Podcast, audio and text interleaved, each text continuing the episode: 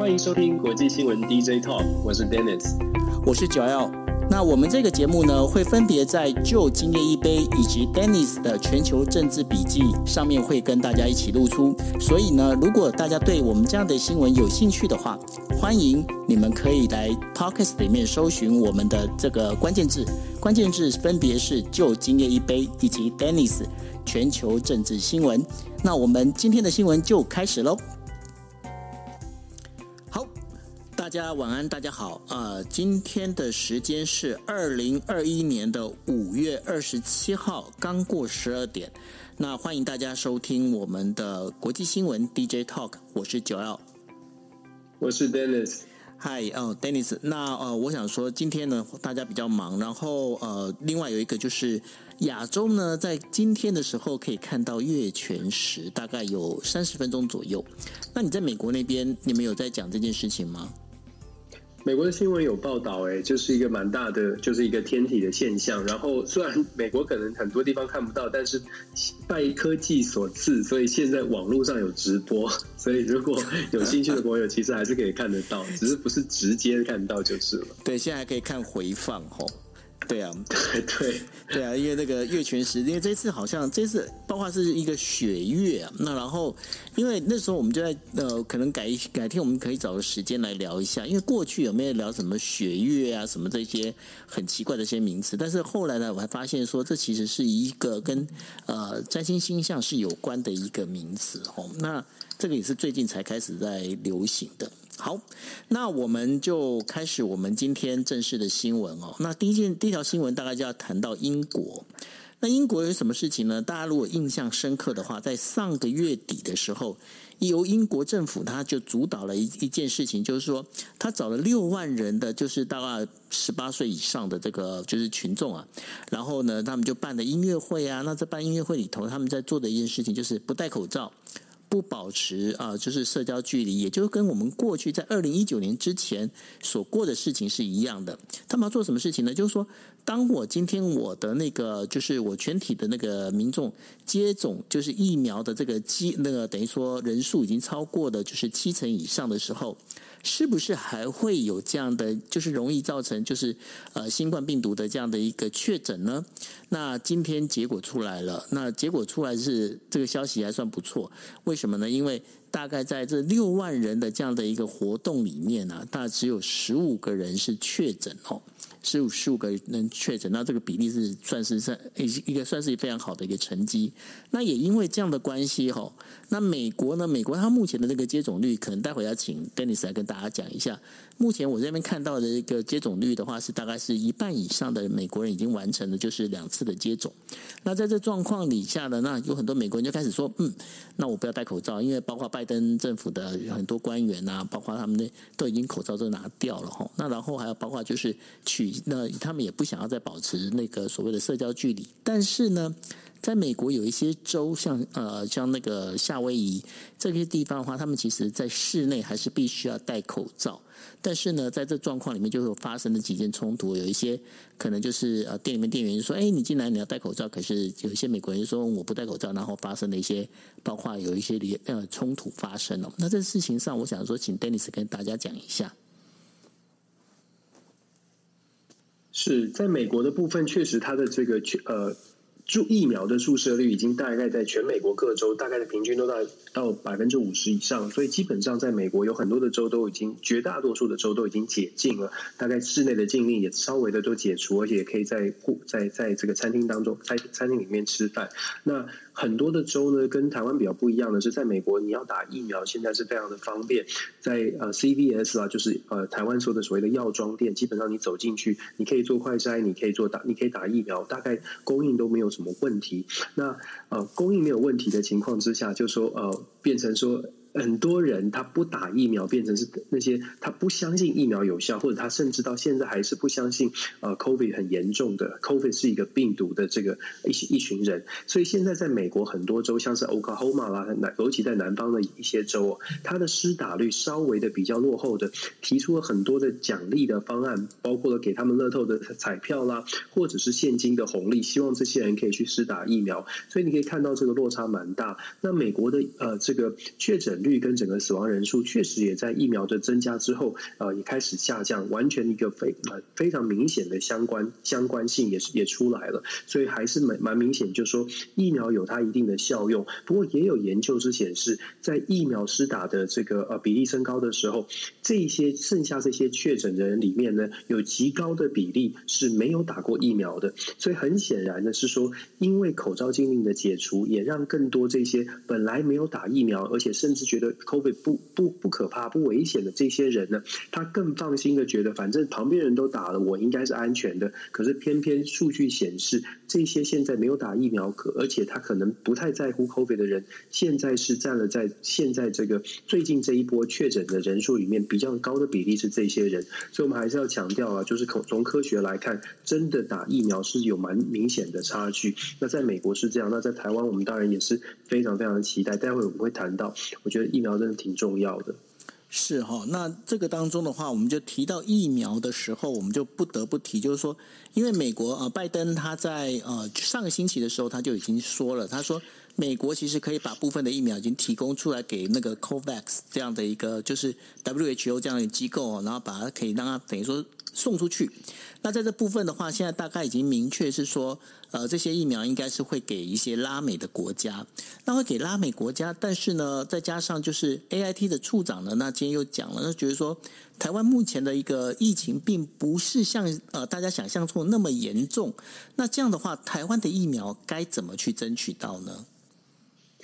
对我，我不知道大家看 听到这个 AIT 的这个丽英杰他说话的时候，他说这样的话，大家的感受是什么？但我是觉得蛮难过，就是说，毕竟他讲的这些人数不多，可是这些人数都是台湾人啊，这个数字是台湾人，怎么我我我觉得有的时候将心比心，我觉得这个外交官可能讲话要稍微的稍微的再再多思量一点，毕竟他就算是十个二十个，就算跟世界，譬如说你去跟印度啊，跟其他的国家相比，他就算是少的，就算是相对比较不严。严重，但是对我们来说，那都是我们的同胞。所以这个话讲出来的时候，我不知道是不是大家也都很有感。但我必须说，美国传出这样的一个讯息，基本上你可以看到，美国的疫苗外交或者的疫苗发送的配送的原则，还是真的是以美国利益为导向哦。所谓的美国利益是，美国在盘算现在要宣布要援助外国的这八千万剂，那他要怎么样来分配，可以获得他最大的利益？在上个礼拜，就前几天我们在在讲讲说。韩国拿到了五十五万剂。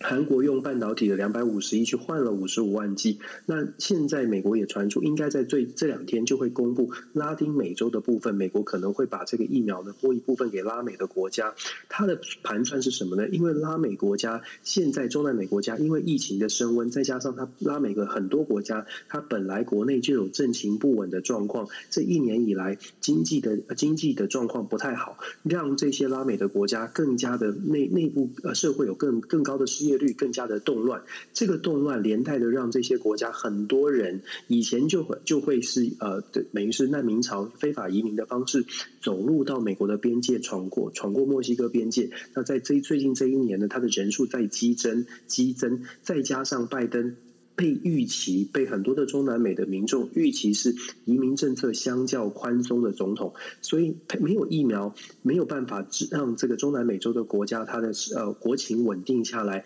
就导致了一这个难民潮更加的踊跃涌入美国。在美国的考量上，他就会觉得这是一个国安威胁，他不想要看到这么多的中南美洲的国家，瓜地马拉啊这些地方的人不断的涌入美国边界，所以在这样的考量之下，美国就决定。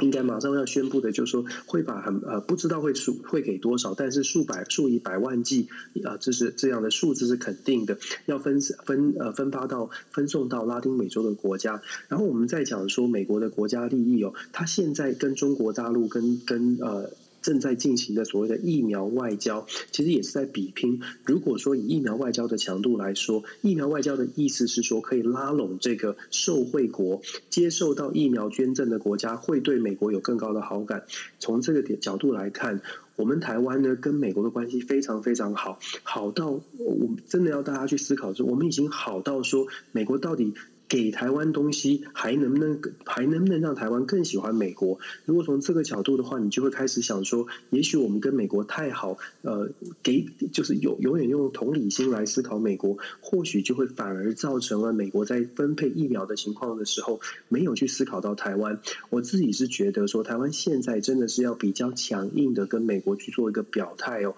可能是像韩国，它是用利诱的，它是用呃投资大量的这个半导体的产业。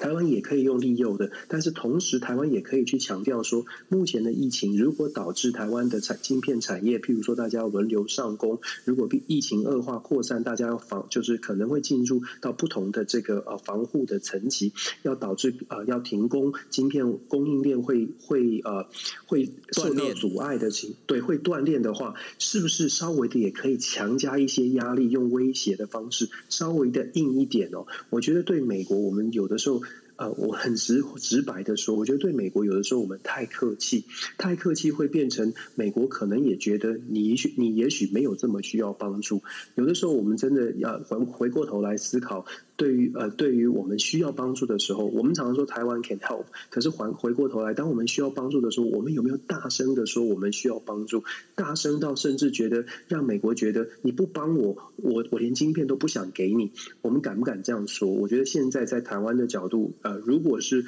如果我可以有任何建议的话，我真的会希望大家可以团结起来，把这个声音发发给美国的美国的政府、美国的人知道哦。这可能是我今天听到 AIT 的处长这样说，我真的很有感触。就是我们跟他们那么好，可是他们觉得说台湾的这个可能死呃可能死亡的人数是十个二十个，他们觉得是相对少的。可是这对我们来说，我还是要讲，这个人数是台湾人，不是美国人。你可你可以说人很少，可是对我来说那很多，这是不同的成那个那个重量是不一样的。所以我觉得在疫苗上面呢，我真的觉得大家可以团结起来，勇勇勇敢的去去做一些争取。因为我们其实有筹码的半导体，你可以跟他说不给，就是说，呃，虽然听起来好像是很理想，但是真的，呃，韩国也是这么做，很多国家对美国也是比较强硬的。当他在呃要求东西的时候，我觉得我们真的应该要摆脱我们温良恭俭让的一个态度，这是一点想法了。毕竟国际现实还是现实，对，这是疫苗的部分。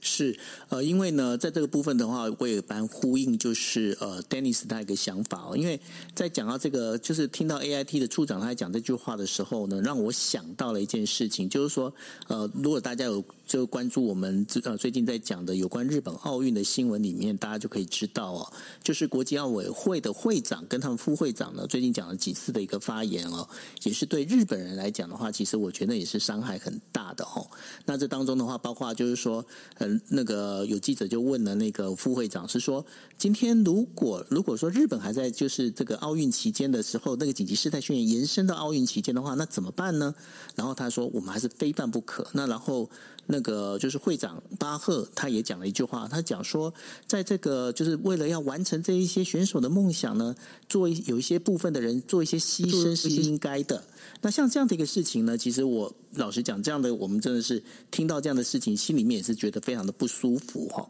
那但是呢，在这个部分的话，我发现台湾跟日本在某个角度里面有点像，也就是说，我们在那个所谓的这个政治的 give and take 上上头的话，我们是不是做的不太够？然后我们也就觉得说，哎，你应该会理解我现在想要什么。我觉得现在的国际政治里面，尤其是当我们看到了有很多，但我们接下来会谈到以色列的部分。也是很类似的哈，就是说，在这个 give and take，在这个同理心的这个之前呐，当我们有保持礼貌之前呐，那我觉得说，我们要强烈告诉对方说，我要什么东西哦。那我觉得这一点是非常重要的。那刚刚提到了奥运，我们就必须要回到来提，就是日本的奥运现在目前的状况是怎么样哦？那日本的那个奥运的那个担当大臣哦，就是呃丸珠丸珠呃丸川珠代。丸川珠代呢，他在今天就表示了，就是说日本的那个疫苗，因为日本他们现在还在做全面的，就是六十五岁以上的老人的一个就是接种，而且他们要加快速度，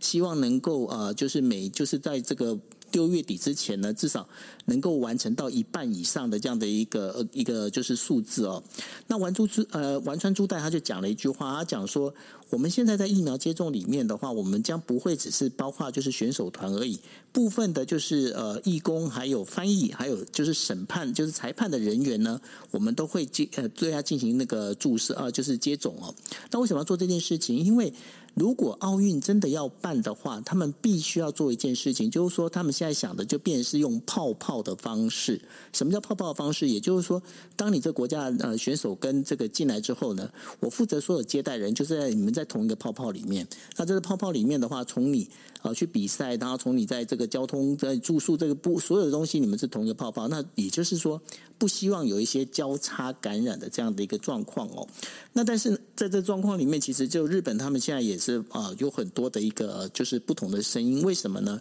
因为呢，我想大家如果说在对日本的那个讯息有知道的话，他之前有做了一个叫 Cocoa Cocoa 的这样的一个 App 哈，但有点像我们现在台湾最近在推的，就是那个哦，就是有保持社交距离啊这些相关的。那但 Cocoa 它更多的部分是。他今天要你在家，就是你今天可能你就是要自主隔离啊，这些相关的这些，他说我把东西都放在上面。但是呢，他在开发这一个就是 App 的时候，他花了总共是日币是七十三亿，七十三亿日元哦。那对日本来讲就觉得不可思议，为什么开发一个 App 要花那么多的钱？那重点是，当他开发了这些这个 App 之后啊，然后反而呢，还是造成就是说，这个 App 有时候呃就出现就是你之前是那个 Google 的那个安卓系统呢没有办法有反应，也就是说它当中有一个功能是说，今天如果你跟有就是确诊的人有接触过的话，它本身它会提醒会提醒你会提出警告，但是。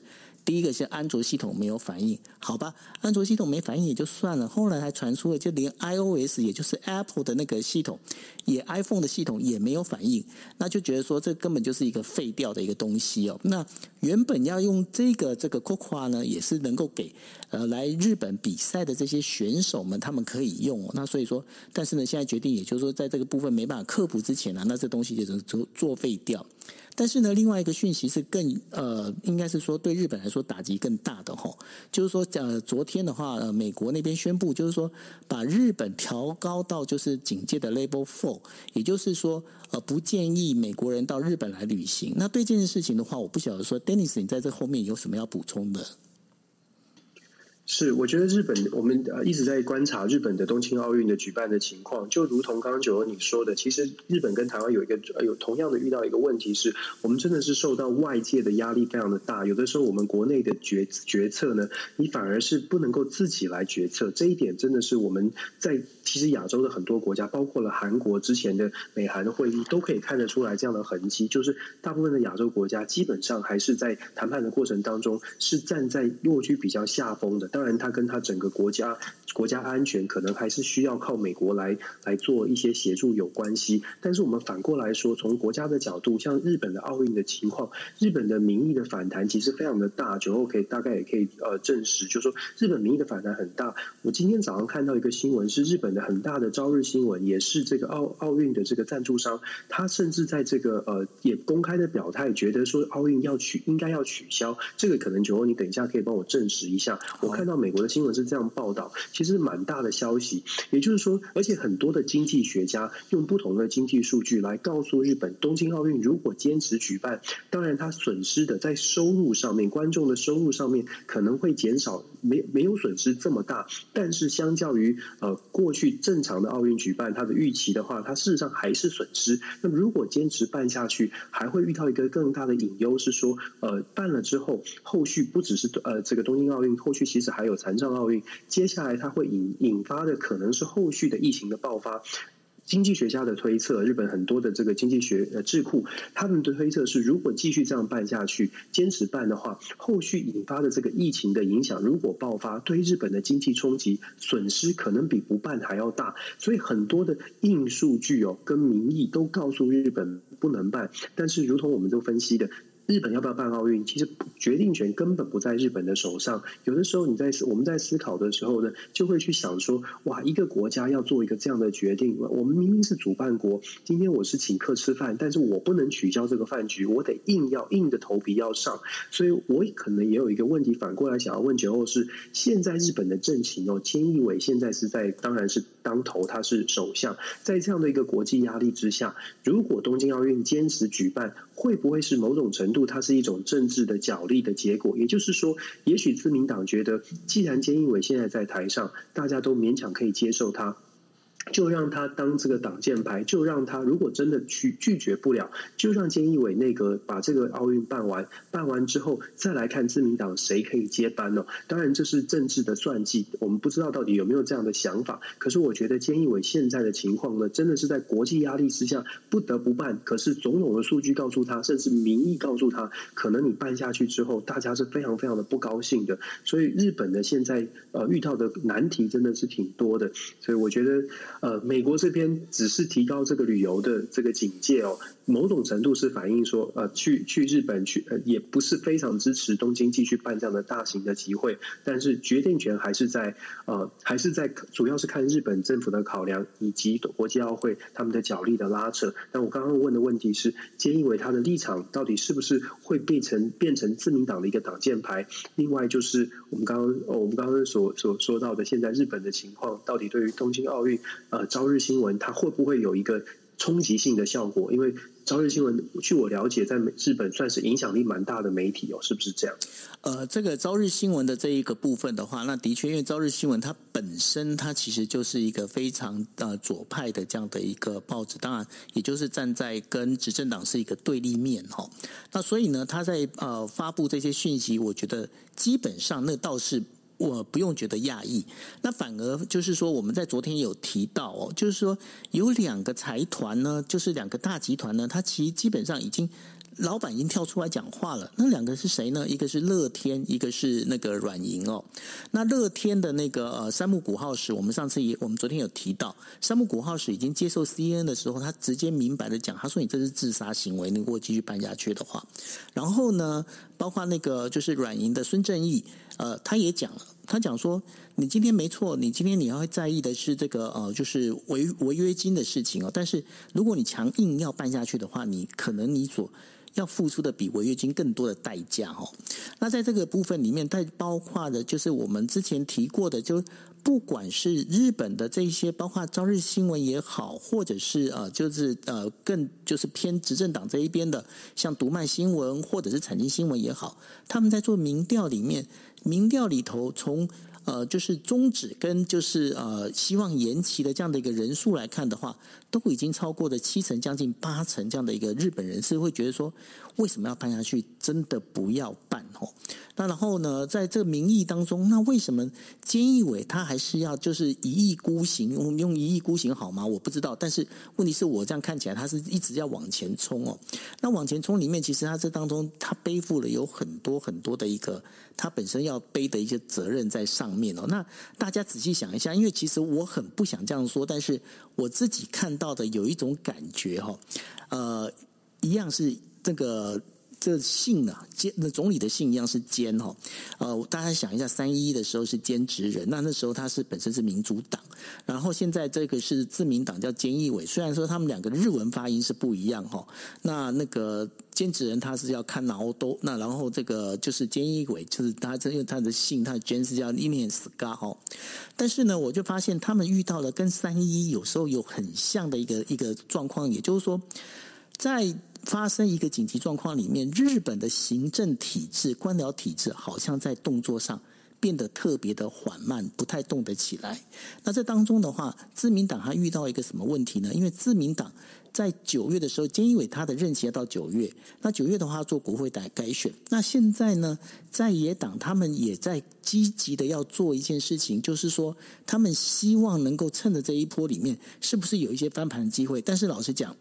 现在呃，就是呃，在野党里面，知野信男他这个代表呢，他本身的那个支持率比菅义伟还低哦。所以自民党本身其实对于在野党的攻击，他倒是不怕。那反而是呢，在党内这一边的话，对他来讲，这是一个比较多的一些挣扎的一些地方我，像包括前一阵子啊。就是菅义伟找出来的一个民间代表，他本身过去也是媒体人，叫高桥洋一。高桥洋一呢，他在他 Twitter 里面呢，他基本上我老实讲，我觉得他有一点像猪队友。为什么呢？他就在讲说，哎呀，现在我们日本这样的状况呢，它只是一个小小的波浪而已，跟你你跟像跟印度啦，跟其他这样比起来的话，这是小波浪而已，跟这个根本就是跟屁一样，他是在用屁一样这样来比比喻哦。那因为这样关系，那也是造成了很多本来就是站在执政党对立面的这些呃，就是不管是呃，就是意见领袖啦，这些人他们就跳出来讲话了。他讲说：“哎，你当身为一个就是呃，就首相的一个顾问哦，那你为什么可以去讲这样的话？”那当然，他后来他就辞掉了这样的一个就是等于说首相顾问的这样的一个职务哈。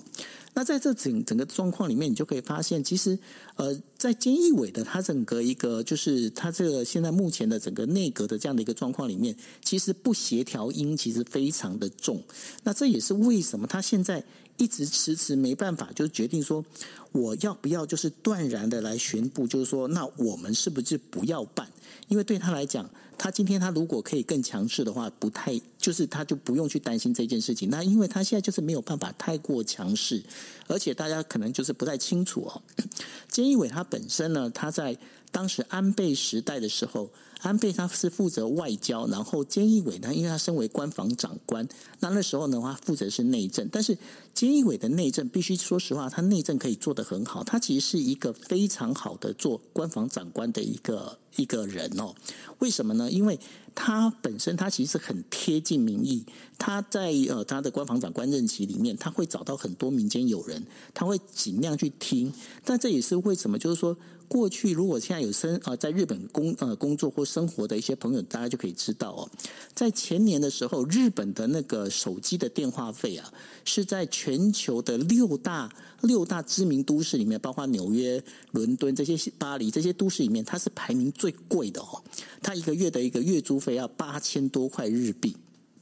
那后来呢？菅义伟当场就在那个就是官房长官的任内呢，在开枪，开枪什么？他说：“你们这些电话公司赚太多了，你们必须要降价。”那所以呢，现在呃，就是 NTT 有一有一有一套那个，就是他们一个系统的话，一个月的那个费用只要月租金只要两千多块哦。那他现在是等于说是全球呃，应该全球六大都市里面，它现在是排名第二便宜的哦。那这是菅义伟的功劳。那菅义伟他在内政上，他可以去抓得很稳，他在做这些东西，他可以做得很很稳很准。但是对整个国政，看在做外交的那个就是折中蠢节的部分的话，他能不能做得很好，其实大家都很怀疑哦。那这也是为什么我来解释，就是说日本的这相关的这些问题。那我不想说，Dennis，那你觉得我这样解释，你还有什么你想要知道的吗？没有，我觉得解释的非常完整啊，而且我觉得大家可能对于菅义伟这个内阁，他到底能不能处理外交，一直都有很多的问题，很多的很多的怀疑啦。因为看起来确实他可能过去他的从政经验表现的很好，尤其在刚刚呃 Joe 你说的内政方面表现很好。可是我真的觉得有这种感觉，就是他在外交的处理上面，感觉起来就比较不是那么明快，尤其是像是不管不只是奥运哦，之前在所谓的这个美日的共同声明、美日的会谈的上面，感觉起来菅义伟也确实是。呃，比较不是那么的明快，呃，尤其在议题的设定上面，菅义伟好像也不是太非常的清楚日本到底要什么，想要从美国那边拿到什么，这些都是我们侧面观察，至少从美国的角度，很多的媒体都提出这样的一个疑问，就是说菅义伟他到底是不是因为他在国内，包括自民党内，是不是有足够的这个权力，把这个党可以抓得很稳，然后日本的政权到底是不是大家想象的是菅义伟说了算，好像跟安倍时期有蛮大的落差，所以是这一点观察。不过您刚刚讲的非常清楚了，感谢。OK，好，那我们接下来呢，我们就要开始要聊到的中东的部分哦。那中东其实呃，现在那个伊朗核协议的部分的话，已经在呃做第五次的一个会谈了嘛，吼。那但是呢，以色列的那个他已经就跟美国讲了，哎，不可以签约哦，不可以哦。对。但是最近哈。美国拜登也发现一件事情哦，他就说：“诶，最近以色列这本来应该是我小弟的，他最近好像有点不太听话哦。那因为可能就是以色列他在不管在经济上啊这些东西，他慢慢好像在脱离美国的这样的一个依附依附关系，是吗？”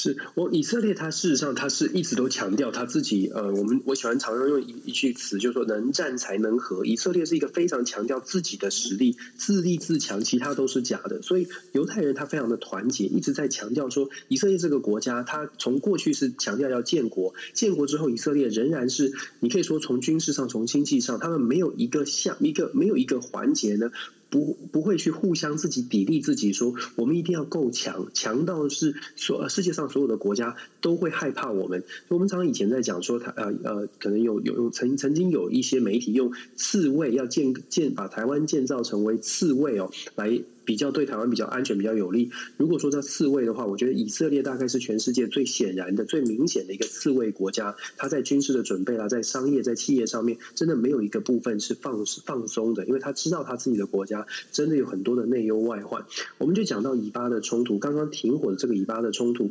美国国务卿布林肯特别飞到了以巴，互相的这个想要去双边进行一些协调。可是这个协调呢，现在看起来是很多的问号的。所谓的问号是说。巴勒这个以巴勒斯坦这边也不是非常的满意，因为巴勒斯坦呃，布林肯带来的是从美国带来的经济的援助。用钱用金钱哦，大概会上达这个三亿六千美金，三亿六千万美金，想要帮助巴勒斯坦的这些受害者，就是加萨走廊啊，被以色列攻击的这些建筑，然后人民来做一些经济的经济的援助。那么巴勒斯坦他们不满意的是，你只给我们钱，但是我们没有我们的正义没有拿到，所以巴勒斯坦在收到美国的钱的同时，巴勒斯坦也积极的透过所谓的国际刑事法庭 ICC 的不呃 ICC 的这个管道呢，试图。要寻求正义，因为其实巴勒斯坦知道军事实力没有办法跟以色列对抗，所以他们走国际组织、国际法庭的国际刑事法庭。这个 ICC 是二零零二年成立的，它的成立目的是针对了战争罪啦，或者是种族灭绝等等的不公不义的、跟人道立场有有违背的这个议题呢，可以由国家来进行，就是可能是呃控诉。那呃巴勒斯坦现在正进正是透过 ICC 来做一个控诉。不过有趣的是，美国跟中国其实并。有并没有加入 ICC 国际刑事法庭哦，但是以但巴勒斯坦他们期待的是美国可以在人道的立场上面真的真的给他们一点支持，帮他们发声，否则的话只是钱对他们来说还是不是很满意。那我们看以色列这边，以色列也不满意，为什么呢？以色列认为说美国你根本不应该给他钱，根本不应该给巴勒斯坦钱。以以巴之间的关系，它并不是，它是一个敌对仇仇视的关系。它并不是说哦，美国带了一百块钱，呃，分分七十块给以色列，分三十块给巴勒斯坦，以色列就会开心。哦，我拿七十，你拿三十，不是的。以色列事实上他的看法会是，这个人根本连三十块都不能给，你应该要惩罚他。你如果给他三十块，基本上就是打脸我，就是给不给我面子。你根本不应该奖励呃巴勒斯坦。所以对以色列来说，美国的这样的一个双边摸头的做做法呢，以色列人是不感激的，会非常生气的。所以纳坦雅胡在跟布布林肯见面的时候呢，挺不给面子的。刚刚九欧你有说到，他直接就讲了，这个以巴的以巴的冲突呢，其实现在是暂时停火。如果我不高兴的话，我随时做好强硬回击的准备。另外，以色列也是宣称哦，基本上是有点警告的意味。纳坦雅胡告诉美国两件事情：如果你不好不让我满意的话，有两件事情，我我我需要你做。第一个是你美国不能签。伊朗的核协议现在正在谈的第五轮谈判，伊朗呃以色列要美国不要去签，不要去同意，不要答应伊朗的条件，这是第一哦。第二点呢，以色列说，如果你不让我满意，如果我呃如果你没有办法支持我的话，事实上我也要从过去在二零二零年底的时候，呃，川普很努力的去协调所谓的四个阿拉伯国家跟以色列建立正常的国家关系。以色列说，我也不稀罕，我宁可打破中东跟阿拉伯之间的关系，我就是要。退出这个正呃这个正关系正常，跟四这四个国家的关系也不要正常了。我反正就是呃，我我常常说是我开玩笑说是用台语说是冰斗啦，就是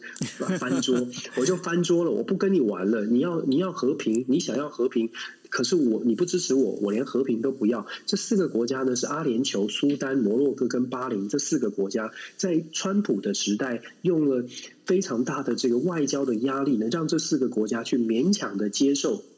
跟以色列的关系正常化。这四个国家事实上，他们都是阿拉伯国国家的组织，他们不应其实一直以来都都不承认以色列，而且觉得以色列的犹太人建国在过程当中，并不是并不是呃有公益的一个过程。从他们的角度来说了，这四个国家签了这个所谓的关系正常化之后，事实上他们跟像是呃巴勒斯坦的关系也就基本上是打坏了。巴勒斯坦是非常非常生气的。这四个国家，一本我们我们都是阿拉伯的穆斯林的，为什么你会去答应以色列跟以色列建建立这个正常的关外交关系呢？这也导致了，其实当时这个四个国家跟以色列的关系正常化，也导致了拜登当之前要做伊朗停火协议的时候，为什么要打这么多通电话？拜登以为这四个国家可以跟巴勒斯坦沟通，偏偏巴勒斯坦其实已经对这四个国家不爽很久了，在在这个签订正常化之后，就已经很不爽了。这也是为什么拜登打这么多国家的电话都没有办法可以跟巴勒斯坦通上。对上话，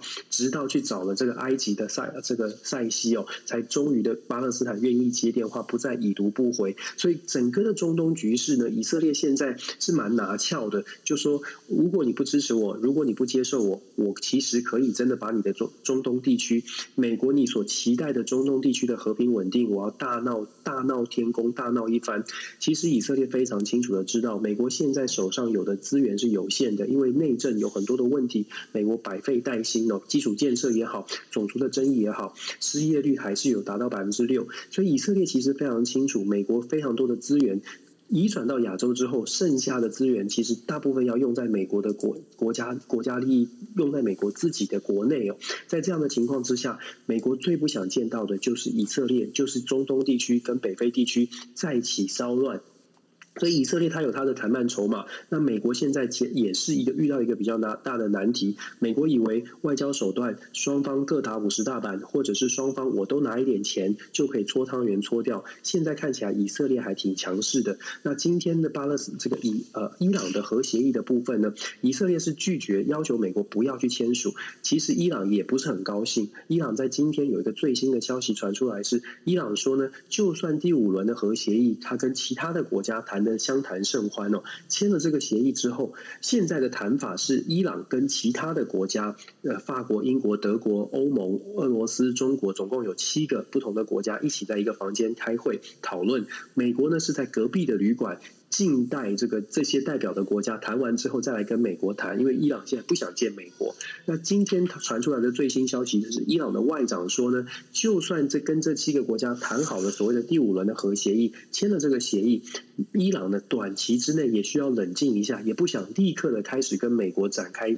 展开后续的这个协议内容的细项的谈判，所以预计啊，这样的一个谈判，伊朗的核协议恐怕还要再拖大概十二个月到十八个月，这是按照这个伊朗的这个政府他们一些一些预测哦。因为伊朗其实六月十八号要进行总统选举，所以整个的中东局势、北非局势其实是非常混乱的。我还没有说，其实北非的伊索比亚跟厄立垂亚现在正在进行边境的这个军事的冲突。美国在礼拜天也发表了新的声明，要谴责。呃，伊索比亚，所以我们讲这么多，你可以看到，其实国际的局势，我一直都说，就像蝴蝶效应一样。现在美国心心念念的是赶快安顿好所谓的亚太的、印太的、印太的战略，把亚太地区稳定下来。因为美国觉得中国是最大的竞争对手，可是偏偏呢。刚刚才觉得啊，中东大概稳定了，阿富汗可以撤军的美国，现在又遇到了，其实当时的这个扑灭的火呢，好像没有完全扑灭，这些火苗又要绕起烧起来，而且现在感觉起来，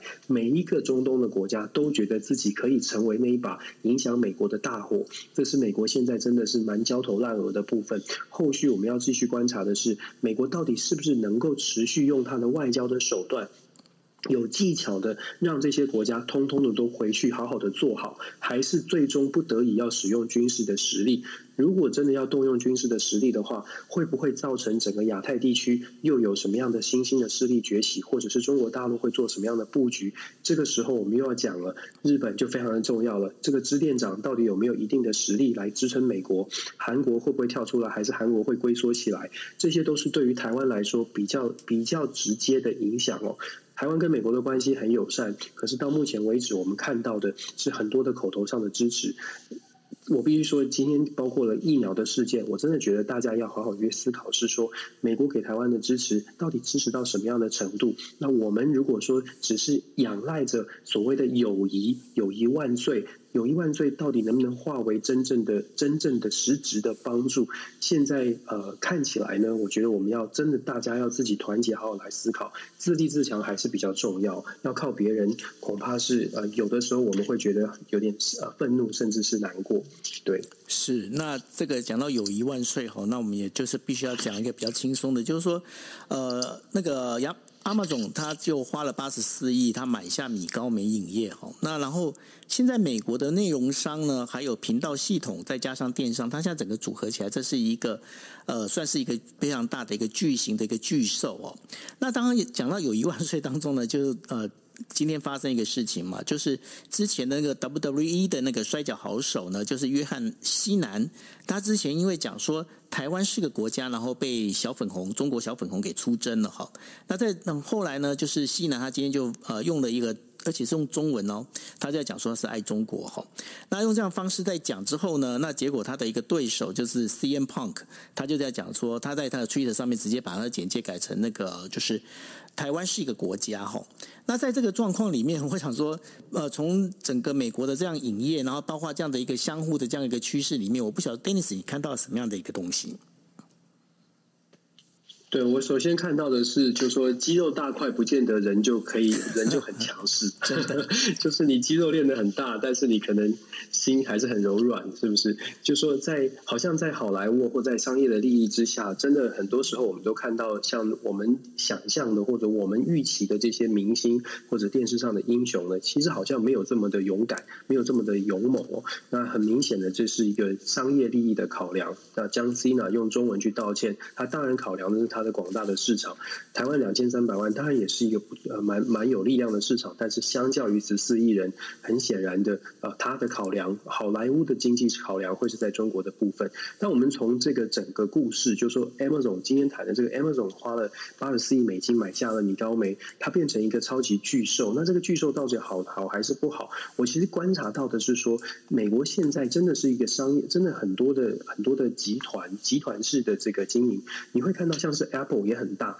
然后 Amazon 现在变得更大。它不只是平台，就是电商平台，它现在是做这个 streaming，就是网络的串流的服务呢，做的把米高梅买下了之后，它的串流服务会变得更大。那当然对他来说也有挑战，挑战是现在已经像 Netflix 已经做得很好，还有很多的网络串流的业者已经存在了。美国的美国的市场是不是有这么多的人，他愿意每一个月再多花一点钱投资在所谓的串流的服务？一个人毕竟一个人只只有。一双眼睛，顶多两只眼睛各看一台电视，这这是最最最厉害的了。可是不可，基本上不可能，不会有人每天就是两台电视同两个频道同时开哦，呃，不断的一直开外挂，好像一直在看。所以在这样的情况之下，有一些经济学经济学家已经做出预测，基本上这个 subscription 的 subscription 的这个市场呢，它其实已经达到了某种程度的饱和，现在变成了内容的竞争。你要很强的内容，你就可以抢到别人的这个呃订阅者，这个是他。那这是为什么？Amazon 它要抢，譬如说米高梅这些很强的、有很强的内容，包括了什么零零七啊这些很强的内容要抢下来。那但是我们看到的另外一部分是，像 Amazon 这样的巨兽，呃，Apple 这样的巨兽，它对于美国未来的整个发展，像我们刚刚一开始为什么会讲江 C 呢？是因为像中国大陆的市场呢，对于这些巨兽来说，它到底是有一个成成就为这么大的巨兽型的商商家哦，这个这个企业，它到底是比较有。力量可以阻挡中国的这些影响，或者是俄罗斯，或者是其他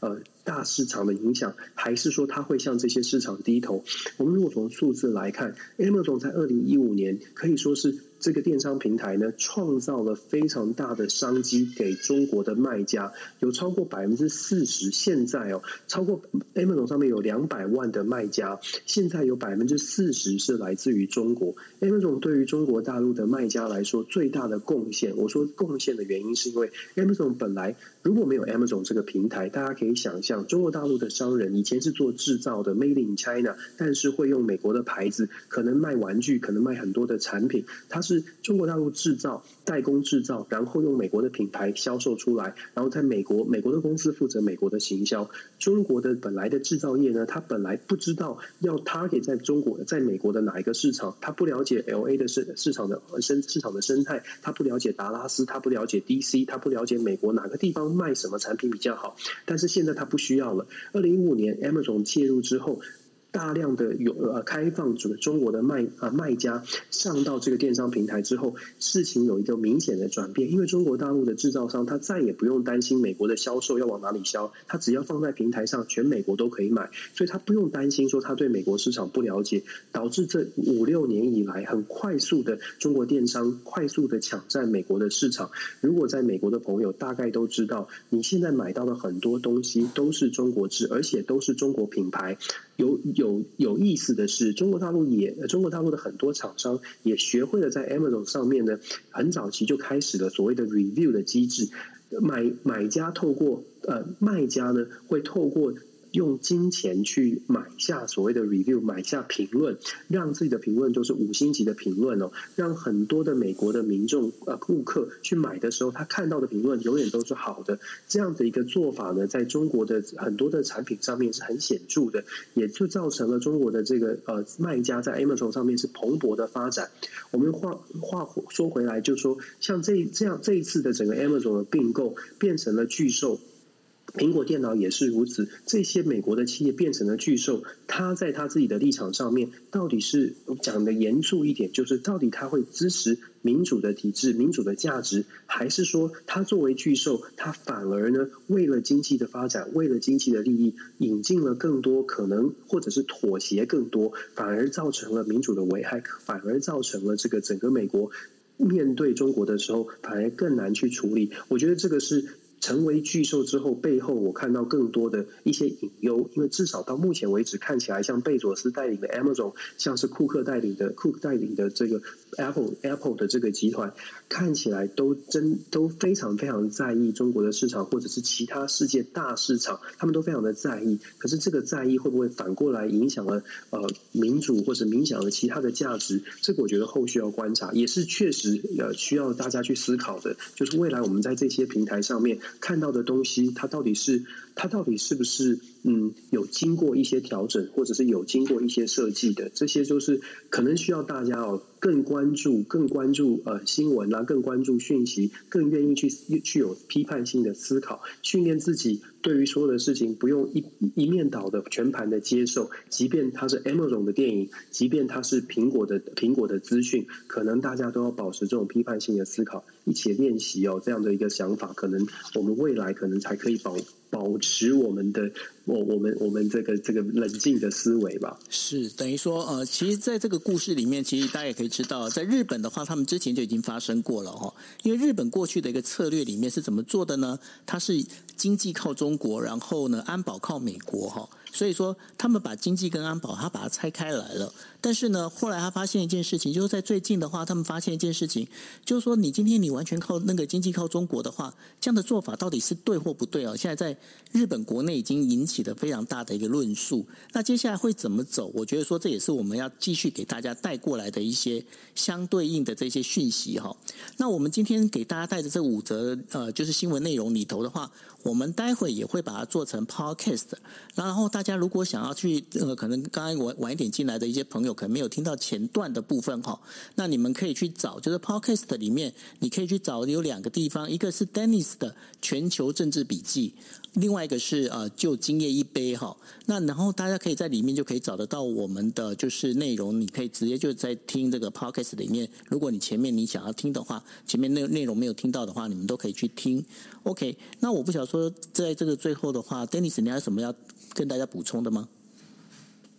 哦，没有，就希希望大家可以真的是要勤洗手、戴口罩、少出门。现在 真的有一种感觉，我觉得台湾现在我看每天看台湾的新闻，因为我父母亲年纪很大，在台湾，我真有一种感觉，有点像是现在的心情、民众的心情，然后新闻的这个爆出来的感受，有点像我们去年三月在美国的感受，令人有点担心。就是大家有点浮，可是我我还是要说，台湾毕竟是晚全球一年啊，经历这样的一个事情，经历这样的一个这个数字。的飙涨。晚一年的意思是说，虽然就是呃我们一样很担心，可是我们有更多的资讯，从全世界收集到更多的资讯。坦白说，真的遇到什么状况，我们其实已经有潜力可循，不需要这么的慌张。因为在美国，呃，当时的状况是都不知道该怎么处理，可是现在台湾不是，现在台湾放眼世界，过去这一年，世界各国都有很多的案例，很多的处理的方式，包括政府的处理的方式、应变的措施。我觉得只要大家冷静下来，然后政府也真的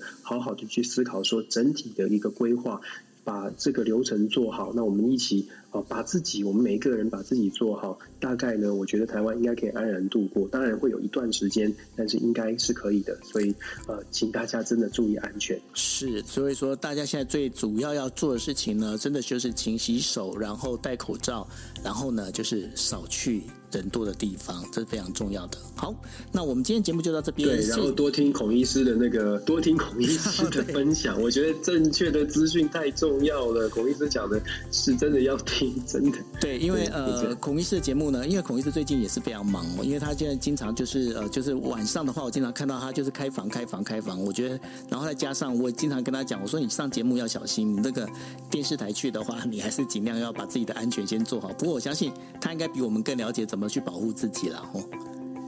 对，我觉得孔医师分享非常多，真真的是中立客观的立场。现在台湾需要的是中立客观，然后正确的资讯。